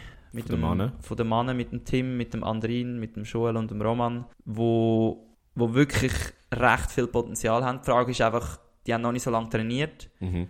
ähm, sind alle noch weg im Ausland ähm, und kommen jetzt halt wie ein bisschen kurzfristig in das Programm rein. Genau, sie sind ja an der EM Fünfter geworden, oder? Genau, sie sind. Fünfter geworden, was eigentlich schon mega stark ist. Aber ganz ehrlich, sie können mehr. Also sie haben ihren Köpfen wahrscheinlich mehr Wellen. Gut, ist jetzt aber auch schon, wie viel, drei, vier Wochen her? Ja, es ist mehr als ein. Monat, ja. Jetzt, nein, heute. Oh mein Gott. Nein, morgen ist genau das Finale vor einem Monat. Also, ja, also quasi, wenn der Wettbewerb losgegangen ist, wenn die WM Sorry, losgegangen ist, ja, mehr als einen Monat. es ist aber, ein kompliziert. aber ja, eben, ich meine, dann, dann heisst es ja, dass sowohl sie wie auch der Doppelvierer von der Frau, der ja, glaube ich, Vierter wurde ist an der EM, nicht täuschen, dass die äh, werden nach vorne können angreifen Absolut. Also, und eben, wenn wir jetzt zu diesen Prognosen vom Vorher vom Hockey-Event gehen, also so Dark Horse ist für mich eindeutig ähm, der Männer-Doppelvierer. Mhm. Also, ja, die sind wirklich auch nah am Sprung ins A-Final, aber eben, es klappt halt einfach noch nicht immer. Aber ja, das kann durchaus auch gute... Ist, der- ist der Patrick Brunner der Patrick Brunner, der mal Genau, Gastmoderator er, bei ja, uns ja, war? ja. Der, also wir Typ. sagen ihm Ballon. Ja. Also ist- er ist der Ballon. Und äh, ja, er ist wirklich, er ist der Einzige, also sie würden natürlich alle sehr gerne mal in den Podcast kommen. Du musst Ja. sehen, sie wollen unbedingt mal eine eigene eine, eine Folge machen mit uns. Also, versprochen, wenn ihr ähm, ein, eine WM-Medaille holt, ich habe fast gesagt, Nein, ein nein. A-Final Nein, kommt. sag WM-Medaille. Wenn ihr eine WM-Medaille holt, dann dürft ihr zu uns im Podcast kommen. Genau, das ist versprochen, Jungs. Und Also, wenn das kein Anreiz ist, um eine WM-Medaille zu holen, dann weiss ich auch nicht. du musst entweder das Spikeball-Turnier gewinnen oder eine WM-Medaille holen. Ja. Crazy. Also, das versprechen wir. Jed, jeder und jede, die eine Medaille holt und zu uns im Podcast will, kommen, darf kommen. Absolut. Also 100%. Genau. Ähm, ja, und sonst haben wir auch wirklich viele verschiedene Kandidaten und Kandidatinnen, die wo, wo durchaus können das A-Final machen Aber eben, ich will jetzt da wirklich nicht genauer eingehen, weil ich könnte die Trainingsleistungen sagen, aber das, Es bringt ja es, niemandem es, etwas, es bringt niemand. Schlussendlich musst du am Wettkampf liefern. Also, genau. Von wem aber Trainingsleistungen musst du offenlegen, ist von dir selber. Was ist die Erwartungshaltung? Gibt es Genau. eine Medaille? Gibt es ein A-Final? Was, was, was, was ist das Ziel? Ähm, also an der WM muss sicher einfach mal klar gemacht werden, dass es nochmal ein, andere, ein anderes Level ist als an der EM. Mhm. Weil halt vor allem im leichten Einer viele kleine Nationen dazukommen. Ja. Wo eben zum Beispiel, keine Ahnung, Uruguay kann niemals einen Achter zusammenstellen, aber sie können... Das ist sicher der komplizierteste Name, den ich Ja. je gesehen habe. Das ist wirklich, die nehmen zum Teil. Auf jeden Fall, kleine Nationen können halt einen, äh, einen starten, weil es halt nur einen braucht. Und darum hast du halt viel mehr ein grösseres Niveau. Darum, ich, das Mindestziel ist sicher mal A-Final. Also ganz Mhm. ehrlich, ich wäre wirklich sehr, sehr fest enttäuscht, wenn ich nicht im A-Final wäre. Aber man muss auch sehen, das A-Final an einer WM, an einer Elite-WM, ist eigentlich schon, also schon gut. Ist wirklich gut. Mhm. Ähm, aber ganz klar, wenn du eine, wenn eine Medaille gewonnen hast, ich tue ein bisschen liebäugeln. Ja. Aber weil es halt viele Leute sind, die ich gar noch nie kenne, die ich nicht kenne, wo ich noch nie gegen sie gefahren bin, ich kann es nicht einschätzen. Das kann sein, dass ich Mühe habe, ins A-Final zu kommen. Es kann sein, dass ich gute Chancen habe auf eine Medaille. Ich, ich lasse sicher alles offen und ich Zumindest greife einfach das an. europäische Feld kennst du ja. zu- Das kenne ich. Und darum ist eigentlich umso mehr die Devise, jedes Rennen angreifen und einfach das zeigen, was du kannst. Ganz einfach. Gut. Und äh, ja, also dann mache ich es an dieser Stelle gerade im Podcast. Wenn du keine Medaille holst, komm heim. heim. Jawohl, bis jetzt hat es immer funktioniert. Eben, ja. Und es ist ja auch der letzte Wettbewerb, oder? Genau, nachher, Saison. wie gesagt, gibt es Ferien. Zuerst Also mal eine geile Party. oder? Zuerst Ja, gibt es mal also- eine geile Party. In Prag. Also wer schon mal in Prag war, ist Haben wir zwei auch gute Erinnerungen dran. gute Oder alte eben keine Erinnerungen. der gute alte Karlovi. Ja, also für euch ist dann wirklich so, dass ihr, ich glaube, ich habe mal nachgeschaut, du bist am Freitag fertig. Genau, ich bin wirklich am ersten Finaltag bin ich dran und Ja. habe aufgrund von dem eigentlich zwei Übungen, die ich kann geniessen Ja, wie macht man das eigentlich? Sind da, ich meine, ich, ich stelle mir das zumindest so vor, dass das ganze Kader recht gickerig ist nach äh, eben fast einem, oder nicht einem Jahr, aber sicher ein halbes Jahr oder mehr äh, Verzicht und, und äh, Vollwettkampf, wenn, wenn sich der Druck Ja. entlädt. ähm, also wirklich wie, ein bisschen wie eine Champagnerflasche, da kommt dann alles auf einmal. ähm, sind ihr denn eigentlich in Prag oder Racice? Racice? Rac- Racice, sagt man, glaube ähm, Also wir sind in Racice. Das Mhm. heisst, nach dem Ausgang musst du noch 45 Minuten Uber nehmen. Das ist grusig. Wow. Ja. Es kann natürlich sein, dass die einen gerade äh, in Prag schlafen und dann einfach am nächsten Morgen gehen. Aber eben, im Moment sind Man das noch Probleme vom, von dem Abend dann. Aber mir freut sich natürlich, das ist klar und das ist auch normal. Ich meine, das braucht es Jetzt auch. vielleicht noch abschließende Frage. Was wird äh, das Highlight sein für, von deiner WM? Also was, was unterscheidet so eine WM gerade von allen anderen Wettbewerben? Also Ruder intern ist es natürlich einfach eigentlich vom Niveau her das Größte. Also auch eine, eine Olympiade würde ich fast sagen, über, über die gesamte Teilnehmerzahl hinweg ist es nie so ein gutes Niveau. Klar, an den Olympischen Spielen sind halt die Top 6 brutal. Mhm. Aber an der WM hast du vielleicht Top 12, wo brutal ist. Das heißt, Mhm. das Niveau an einer WM ist sicher höher oder ist das höchste, was du im Rudersport kannst erreichen. Dementsprechend ist halt jeder Rang, wo du besser bist, ist auch Prestige. Und wenn du eine WM-Medaille holst, dann bist du einfach bist auch eine Legende. Ja, Und die holst du auch, musst nicht heim. das sagst du. ich sage dazu nichts, weil ich einfach, das ist so ein bisschen meine Einstellung dazu, oder? Nicht, dass Ist auch, das ist auch wichtig und richtig. am Abend in meinem Bett, wenn ich abends einschlafe, dann gibt es manchmal einen Gedanken Ja. so etwas, aber das würde ich nie öffentlich äußern. Gut. Kann ich auch jetzt nicht. Gut. Also ich, ich sage einfach, du holst jetzt eine verdammte Medaille, sonst wäre ich hässlich. Und ja, in dem Sinn, Top 3 haben wir nach, nach einer ganzen Stunde abgeschlossen. Ich glaube, so, so lange haben wir noch nie über Top 3 geredet. Also, Also jetzt, müssen wir ja. das Hauptthema eigentlich fast kürzer ha- halten als ja, Top 3. ja, das, Aber ja, gehen wir doch einfach äh, direkt zum Hauptthema. Unser Thema von der Woche. Ja, und das Hauptthema von der Woche haben wir uns für eines entschieden, wir driften ab in die Verschwörerecke. Weil wir haben eigentlich mal diskutiert, es gibt im Sport, oder es gibt fast nirgends so viele geile äh, Verschwörungstheorien wie im Sport. Und dann haben wir gefunden, wir müssen uns mal herhöckeln und äh, ein bisschen Recherche betreiben und zwei, drei von unseren Lieblingsverschwörungstheorien mal mit euch teilen. Und dann können wir auch ein bisschen eine Einschätzung machen, oder darüber diskutieren, ist es realistisch oder nicht, beziehungsweise was spricht dafür, was spricht dagegen. Und ja, Struzzi, ich glaube, ich übergebe dir einfach mal das Wort. Also du hast, du hast ja doch, ich glaube, einige Verschwörungstheorien zusammenbekommen, oder? Genau, ähm, also meine erste Verschwörungstheorie ist eine, die man nicht so kennt, aber sie trotzdem existiert sie.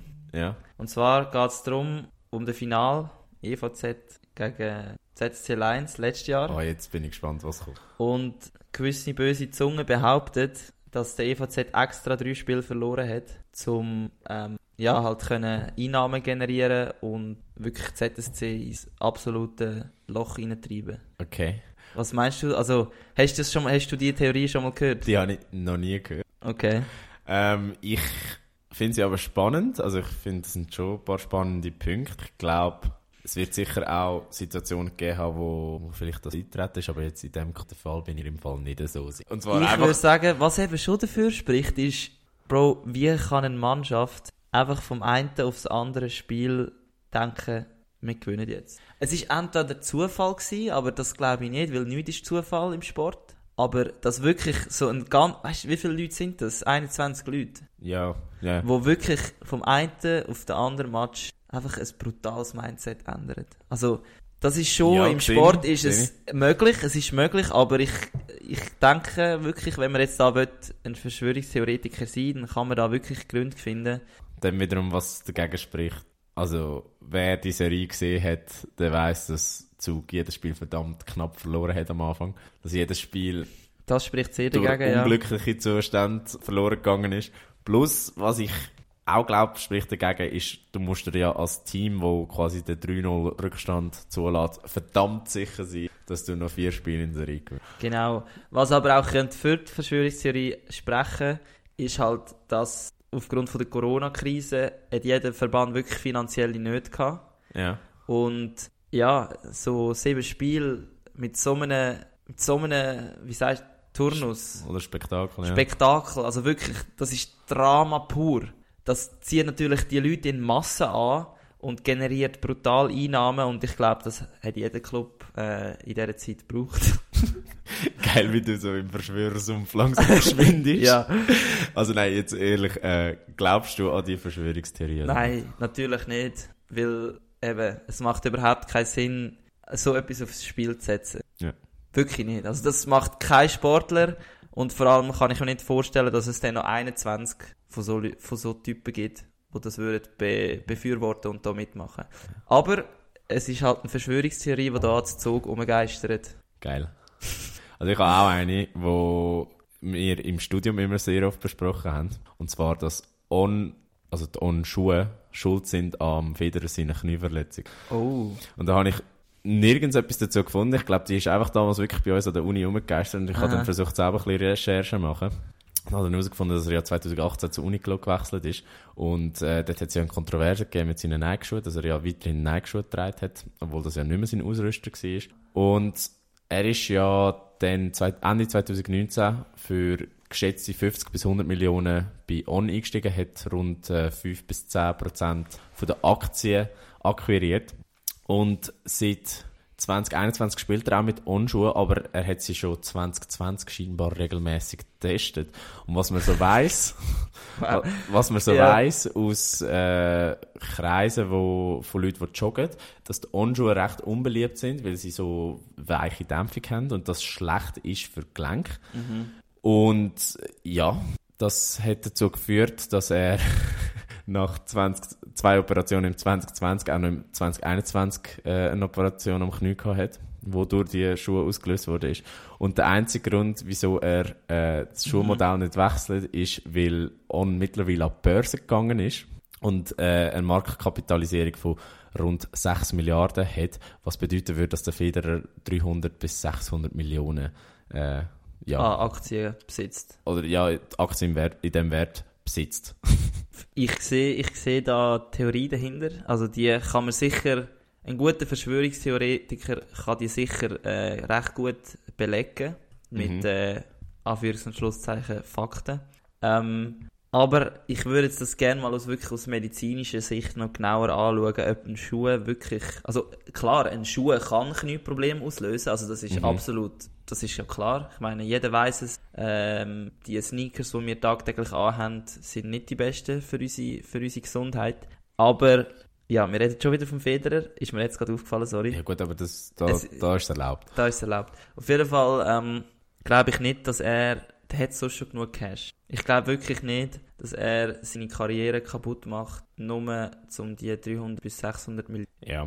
Das Also ist so. ich, ich, ich bin da eigentlich vollkommen bei dir. Also ich habe dann auch noch ein bisschen realistische Erklärungen dazu gesucht. Mhm. Also gerade unter anderem mit der Marke On. Und äh, da ist oft gesagt worden, dass Beschwerden über On-Schuhe sind Einzelfälle, die überproportional publik geworden sind. Dass die Beschwerden vor allem aus Zeiten kommen von Corona, also von den Lockdowns, wo viele Amateure angefangen haben, die sich übernommen haben und dadurch auch Verletzungs viel verletzungsanfälliger sind und das nicht direkt unbedingt mit dem Schuh zu tun hat. Plus einfach auch, dass das Knie vom Federer einfach der Belastung auf dem Niveau nicht mehr Ja, gerecht wird und entsprechend ja, die Verletzung genau. kommt. Also, ich habe da eigentlich nichts auszusetzen. Plus, was noch Was dazu ich- kommt, ja. Zeitpunkt äh, kann, Stimmen nicht überein. ganz. Ja. Okay. Aber finde ich eine gute Theorie. Äh, macht durchaus Sinn, mal über das zu diskutieren. Ich bin aber auch selber von On nicht mehr so überzeugt, muss ich ehrlich sein. Wegen? Auch der Federer hat mich ein bisschen enttäuscht mit dem, mit dem ganzen Commerz-On-Zeugs, muss Ja. ich ehrlich sagen, weil es einfach, es, irgendwie finde ich, es passt einfach nicht so zu ihm. Und der Schuh selber habe ich jetzt doch auch, vielleicht habe ich einfach auch wirklich dumme Zufälle verwünscht, habe ich wirklich schon öfters, ich habe ja, wir haben ja von Swiss Olympic Gutschein, Ja. also mehrere, irgendwie so 800 Stutz pro Jahr Ja. für Schuhe. Und ich weiß nicht, ob es dort einfach die billigen Modelle oder die halt Produktionsfehler uns dann schicken. Aber ich habe wirklich, sie sind sehr, sehr schnell kaputt gegangen und ich habe sie nicht so oft gebraucht. Ja. Ich würde jetzt behaupten, ich weiß, wie man noch mit einem Laufschuh umgeht. Also ich bin nicht der, der einen Marathonschuh zum Trailrunning braucht. Also weißt, Ja. also ja, das ist einfach meine Meinung. Jetzt habe ich mir vielleicht das On-Sponsoring versaut für den, Spot, äh, den, den Podcast. Aber ja noch. So ist es halt. Hä? Gut, nächste Die Verschwörungstheorie. nächste Verschwörungstheorie von mir ist äh, weiter Schweizer Sport und zwar ähm, der Nino Schurter steckt hinter dem Flückiger Skandal. Boah, geil. äh, Also eben, ich, wir können wirklich nach dem, was alles, also eben für die, die die Geschichte ein bisschen verfolgt haben, ähm, es ist eben ja der Eklat gewesen zwischen Flückiger und Schurter am äh, Weltcup in der Lenzer Heide, wo sie sich ja nachher recht angefickt haben. Es war aber nicht das erste Mal gewesen, sie haben sich vorher schon recht angepufft und die zwei Typen sind wirklich nicht mehr gut aufeinander anzusprechen gewesen. Und ja, dann plötzlich Topig, äh, Topiger, der Flückiger, der Flückiger ja, der Flück. der Flückiger wird vor der EM in München ähm, rausgenommen, weil er es, man muss ja wirklich offiziell sagen, ein äh, verdächtiges Resultat hat und nicht eine positive Probe. Das Haben wir hat auch er ja ganze Folge drüber haben wir gemacht. drüber gemacht. Ähm, und per Zufall nachher an der WM Gewinnt der Nino Flückiger schon. weg, Ja. wirklich Shitstorm am Ende, Karriere wahrscheinlich fertig, unbeliebteste Schweizer Sportler, wo ist der Nino Schurter? Genau am anderen Ende. Er wird Weltmeister zum zehnten Mal, ähm, gewinnt den Gesamtweltcup-Sieg, lässt sich feiern, siehst überall auf Facebook, im Fernsehen Bewerbungen, bester, beliebtester Schweizer Sportler. Plus, was man ja auch noch muss sagen, er hat die das ja sehr, sehr gescheit gemacht, weil er hat ja ihm nur so viel gegeben, dass es keine positive Dopingprobe gibt, sondern eine verdächtige Probe Genau. unter dem Limit. Also, da, ja, gibt's wie, es gibt keine Fakten dagegen, aber auch zu wenig Insights zum Ja, dafür. also sind wir realistisch? Nein, aber ja, es ist logisch. geile, ich tue mich jetzt da Idee. immer ein bisschen auf die Seite von der Es ist, es ist sehr, sehr eine geile Idee, oder beziehungsweise sehr eine geile Theorie, muss ich dir wirklich laden. Da hat deine Fantasie etwas sehr Gutes ausgraben. Okay, okay. Also finde ich wirklich sehr nice. Mhm. Aber ich glaube, man muss äh, einfach realistisch sein und einsehen, dass der Nino Schurter wahrscheinlich ein herzensfairer Mensch ist, es nicht würde machen. Aber, Genau. Ja, ja, eben, Rein ist, ist ja unser theoretisch- Podcast, wir können sagen, was wir wollen. genau. Wir sind, wir, werden, wir sind unabhängig, wir werden von niemandem unterstützt. Ähm, Außer von Spotify, wo uns könnte sperren. Also wir sind independent. Also Genau, Meinungsfreiheiten. jetzt tun wir wirklich wie Verschwörungstheoretiker. Wow. ja, jedenfalls zu meiner noch, und das ist meine letzte. Also Ja. ich habe noch aufgeschrieben, den George Russell, wo er damals im Mercedes eingesprungen ist für den Hamilton 2020 in Bahrain, äh, ist von Mercedes äh, sabotiert worden, um den Hamilton und das Team nicht schlecht dastehen lassen.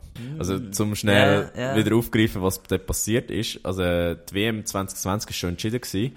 Und der Hamilton ist dann ausgefallen mit Corona. Und der damalige äh, Williams-Fahrer und Mercedes-Junior, der George Russell, der ja jetzt mittlerweile auch für Mercedes fährt, Genau. ist für ihn eingesprungen. Und das ist ja die Ära, gewesen, wo Mercedes so extrem dominiert hat. Unter anderem, weil sie auch eine brillante Boxer-Crew hatten. Und äh, der George Russell ist dann ins Auto gestiegen vom Hamilton und das Auto ist zu klein für ihn. Das heisst, er hätte ja müssen äh, Rennschuhe anlegen, die eine Grösse zu klein sind, damit er überhaupt kann das Auto, Ja. also damit er überhaupt kann auf Pedale drücken Und er hat dann trotzdem Trainings dominiert und ist äh, dann auf P2, also Position 2, ins Rennen gestartet, gerade hinter seinem Teamkollegen Valtteri Bottas. Und äh, der Russell ist dann noch die, äh, die Spitze gestürmt und hat 59 Runden lang geführt, bis in der 62. Runde. Und dann hat Mercedes aufgrund von einem Safety Car einen Doppelstopp versucht und hat aus Versehen am Russell äh, den einen Reifen von Bottas aufgezogen, sodass der Russell mit dem falschen Reifensatz unterwegs Genau, war ja. und dann nochmal an die Box hat müssen und äh, die Reifen wechseln. Er ist dann trotzdem auf P5 rausgekommen und hat sich dann vorgekämpft bis auf P2, wo auch der Leader, der, der Sergio Perez, in Reichweite war und alles hat darum auf den Sieg vom Russell hingedeutet. Und kurz vor Schluss äh, ist dann die Nachricht gekommen, der, äh, die Radiomeldung an ihn, dass er einen Slow Puncture hat, also eine Bremsplatte, wo aber sehr, sehr langsam Luft Ja. verliert.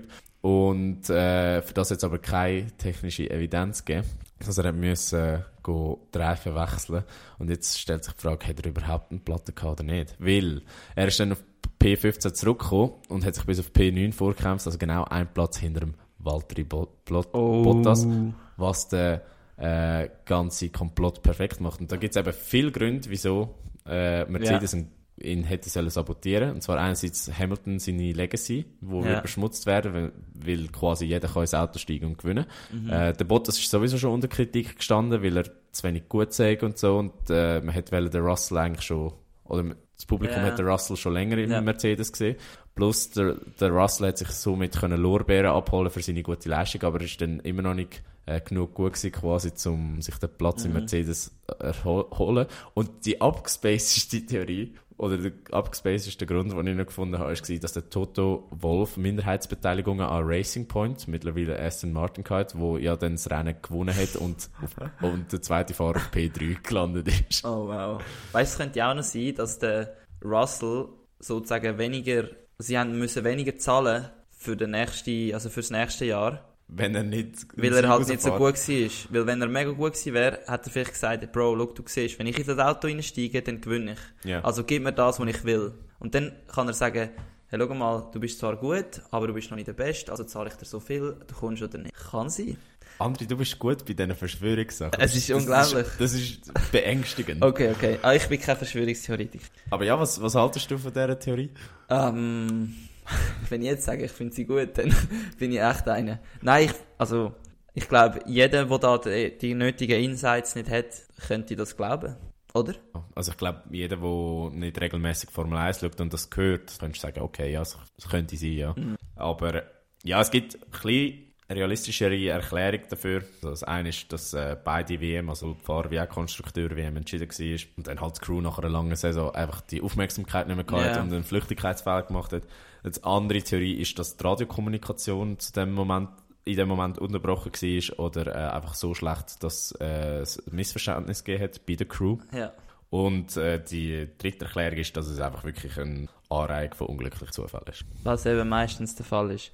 Ich habe noch eine ganz kurze, aber wirklich, bin gespannt, ja. ähm, und zwar, Zum Abschluss vom man Segment. sagt auch da bei uns im Kanton Zug, dass beim grossen Volllinen-Spikeball-Turnier ein Match, also Match-Fixing betrieben wurde. Ist. Und das können wir ganz klar verneinen. Also alle Verschwörungstheoretiker da außen, wo unser Rang, unser stolzer vierte Rang, was das Volllinen-Team erarbeitet hat, in, äh, in Frage in stellen. Frage stellt, shame on you. Das ist einfach nicht wahr. Sauerei. Und äh, wir wollen die Verschwörungstheorie gerade aus dem, äh, die müssen wir gar nicht besprechen. Einfach aus der Welt schaffen. Wir wollen sie aus der Welt schaffen. Genau. Gut. Haben wir mal ein neues Segment ausprobiert. Äh, Ich weiß nicht, wie es euch gefallen hat, aber gebt uns doch bitte Bescheid. Also wie immer dürfen ihr uns da einfach äh, ganz lieb ein DM schreiben. Wir antworten auch auf jede. Und es nimmt uns wirklich auch, auch wirklich... Gut, äh, Struzzi, ein Segment fehlt noch, aber ich würde sagen, wir gehen einfach... Hey Bro, la Vici ab. Das letzte Segment sind unsere Lieder, unsere wunderbaren Lieder. Was hast du diese Woche für ein, für ein schönes Lied? Ich habe wie immer eins für die elektronische Playlist. Sehr Ich bin gut. da wirklich ganz schlecht mit äh, Diversität. Und zwar ist es Hypno vom Funkin' Mad. Den kennt man, glaube ich, so ein bisschen. Mhm. Äh, ist ein sehr geiles Lied. Wie immer beim Training gelost in meiner äh, Weekly Discover. Oder Discover Weekly. Zweiteres. Geil. Ähm, also ich habe ein Lied von Blaster Jacks und Timmy Trumpet und zwar Narco. Und äh, das ist einfach, wenn ich mal eine Einlaufmusik für etwas brauche, dann wird's da. Also einfach so epische Trompeten, Okay. sehr, sehr geil. Was du meinst, mit dem Lied hätte der neue König, der Charles, müssen Einlaufen, ja. einlaufen. Die haben ja auch Trompeten gehabt. Aber auch Das wäre, das wäre, also er hätte sich sicher bei den Jungen ein bisschen beliebt gemacht. Gut, sehr gut. Ja, auf jeden Fall sind wir wieder am Ende von dieser 43. Folge mittlerweile. Fast nach eineinhalb Stunden. Unglaublich. Äh, darum eben Respekt, wenn ihr wirklich bis zum Schluss dabei gewesen sind. Ich gehe jetzt das schnell durch, wie die Werbung im Fernsehen. Ähm, ja, herzlichen Dank, dass ihr dabei gewesen sind. Vergesst den Podcast nicht zu abonnieren. Das könnt ihr auf Apple Music, auf Spotify, wie immer, 5 Sterne geben. Habe ich riesen Freude. Oski hat auch Freude. Ja. Ähm, und ja, wir versuchen jede Woche das Beste aus der Sportwelt für euch zusammenzustellen. Genau, und vergessen nicht unsere Playlists zu hören auf Spotify. Den Link dazu findet ihr auf unserem Instagram, wo volline-podcast lautet. Und in dem Sinn sind wir jetzt wirklich am Ende. André, ich wünsche dir ganz, ganz viel Spaß und Glück an der Ruder-WM. Danke vielmals. Allen, die zulassen und dort auch beteiligt sind, natürlich auch von meiner Seite viel Glück und bringen die hohe Medaille heim. Und allen anderen Zuhörern wünsche ich einen ganz Und ich wünsche gute Trainings und bleibe gesund. Ciao zusammen. Voll inne, der Sportpodcast mit mir, Dreh. Und mit mir, dem Oskar. Zwei Typen mit Gesichtern fürs Radio.